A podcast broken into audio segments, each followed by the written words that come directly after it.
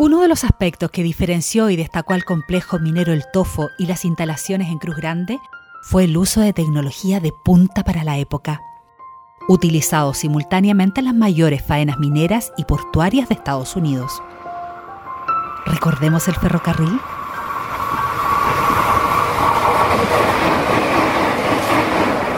Por primera vez llegaba a Sudamérica un ferrocarril eléctrico para su uso en una faena minera.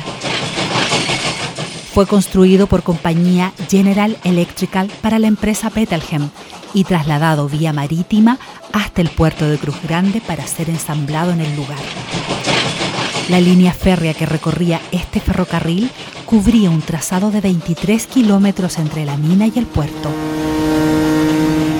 La distancia de estos dos puntos era solo de 7,5 kilómetros, pero por razones topográficas y dependientes, que los tofinos recordarán muy bien, el trazado final alcanzó los 23 kilómetros.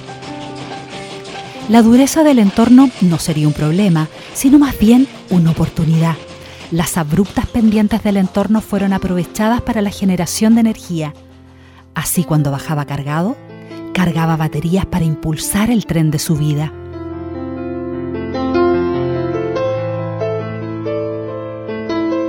En la región donde todo comenzó CMP y Mi Radio presentaron Memorias de Tierra Minera, una mirada a la minería regional, desde Domeico hasta hoy.